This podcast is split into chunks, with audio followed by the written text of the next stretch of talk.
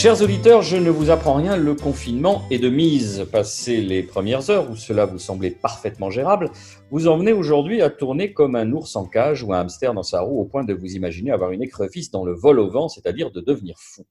Alors, pour vous éviter de noyer votre spleen dans l'alcool, de lécher de la groseille de zouave, c'est-à-dire de boire de l'absinthe au point d'être bourré comme un œuf à deux jaunes, et de finir tous les jours par avoir la gueule en chocolat, l'oreille en bouche, je vous propose une évasion régulière par le biais d'un podcast court et sobre. Nous l'avons appelé la bouffe au temps du corona.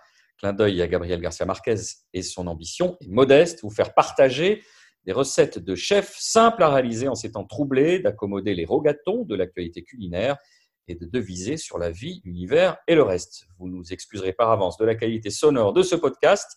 Il est évidemment enregistré avec les moyens du bord et nous ne sommes pas loin du scorbut numérique. Cette émission vous sera présentée aujourd'hui par Nicolas Rivière. Bonjour Nicolas. Bonjour Boris. Et par Marina Bounour. Bonjour Marina. Bonjour à tous. Respectivement, journaliste et ex-caviste, puisque c'est comme ça qu'on le dit. Notre premier invité de la bouffe au temps du Corona, c'est le chef toulousain Nicolas Brousse. Vous êtes avec nous, Nicolas? Bonjour à tous. Comment ça se passe ce confinement euh, au niveau de votre cuisine, Nicolas Brousse? Oh, ben on, a, le temps, donc euh, on a le temps et on s'applique. Donc avec les quelques produits que, que nous avons encore, on peut, on peut cuisiner de façon un peu fun à la maison et, sans non plus y passer la journée. Les produits qu'on a encore, on sait que tant qu'on peut encore se rendre, euh, moyennant une attestation en bonnet d'uniforme, dans les marchés. Qu'est-ce qu'on peut acheter en ce moment et sur euh, quels produits vous allez baser votre recette du jour? Ben, On est, on est le, dans quelques jours au printemps, donc on a tous les, tous les petits euh, légumes verts qui arrivent, les petits oignons nouveaux, les fèves, les petits pois et, les asperges. Donc aujourd'hui, on va commencer par les asperges, voilà, tout simplement. Alors d'abord, euh, pour pas qu'il n'y ait de querelle, asperges vertes, asperges blanches, d'où elles viennent les asperges? De l'Aude, évidemment. Les asperges du pays Qatar, le reste n'existe pas. On est d'accord. Il n'y a pas de discussion. Non, les asperges vertes, évidemment.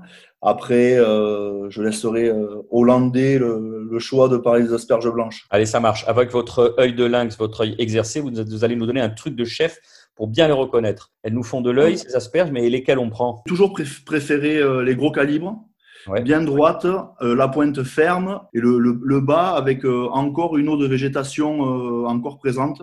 C'est signe de fraîcheur. Une fois qu'on a, qu'on a ça, on peut commencer à s'amuser. Une chose que j'aime bien, qui est, qui est fun et qui est facile à faire, c'est l'étailler avec un, petit économe ou un castor, comme des tagliatelles, là, vite fait, tchitchak, huile d'olive, sel, poivre, une râpée de, zeste de citron à la microplane. On se fait une petite salade, ça prend 17 secondes et puis on peut amener ça avec un poisson et, ou manger tout ça tout simplement, ou une sardine ou un œuf dur. Ou après, on, a un peu plus le temps, on, on s'amuse euh, vraiment à, faire comme dans les belles maisons. On les écussonne, on enlève les petits ergots, on, les, on prend les deux tiers, on, enlève, on les bague et on vient juste enlever le, la peau du, du, bas de l'asperge. On les aligne toutes, un coup de couteau pour enlever le bois euh, qui n'est pas encore coloré, une eau bouillante salée, hop, on balance ça dedans. Trois minutes, on refroidit dans de l'eau glacée et puis on a nos asperges qui sont, euh, qui sont tip top. On peut soit les manger froides, soit les manger chaudes.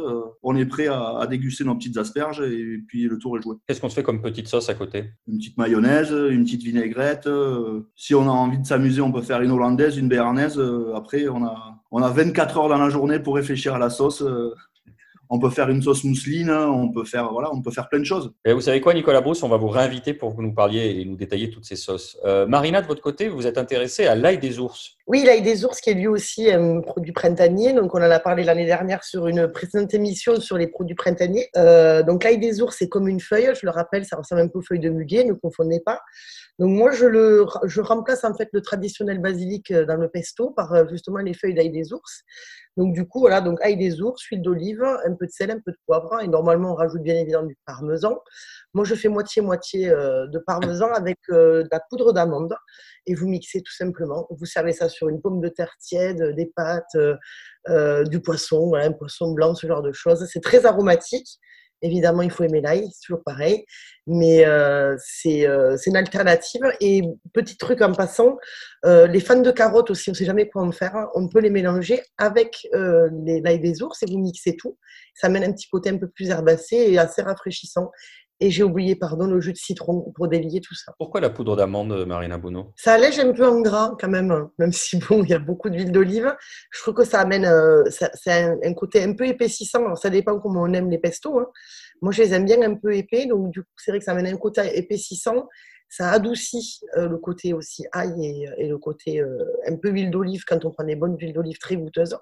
Donc je trouve que ça amène un petit peu de douceur. Donc, voilà. Nicolas Rivière, sur le front de l'actualité culinaire, évidemment, on se doute que les temps sont compliqués. Oui, mais peut-être que le paradoxe, c'est qu'on a finalement peut-être jamais autant cuisiné que, ces derniers jours. Je ne sais pas si c'est le cas de, vous, Nicolas Brousse, de, vous, Marina Bounour, mais c'est vrai que euh, je crois que cette crise inédite nous euh, permet d'avoir une prise ou une reprise directe avec euh, le réel. Et c'est vrai que le rapport qu'on a jusqu'ici, qu'on a eu jusqu'ici avec l'alimentation, devra aussi être questionné parce qu'on avait une, jusqu'à présent une vision, j'irais presque virtuelle, complètement dérisoire de, de, de ce qu'on met dans nos assiettes. Il faut rappeler que euh, chaque année, jusqu'à présent, les Français jetaient 29 kilos euh, d'aliments. Aujourd'hui, je crois qu'on réapprend ce que c'est que la valeur d'un quignon de pain, euh, d'un litre de lait. Il suffit de voir d'ailleurs les gens faire les courses au marché pour se rendre compte que euh, voilà ces gestes essentiels, vitaux, revêtent évidemment un sens. On l'avait toujours dit dans cette émission, mais je crois qu'aujourd'hui cette prise de conscience, elle est extrêmement brutale, extrêmement spectaculaire.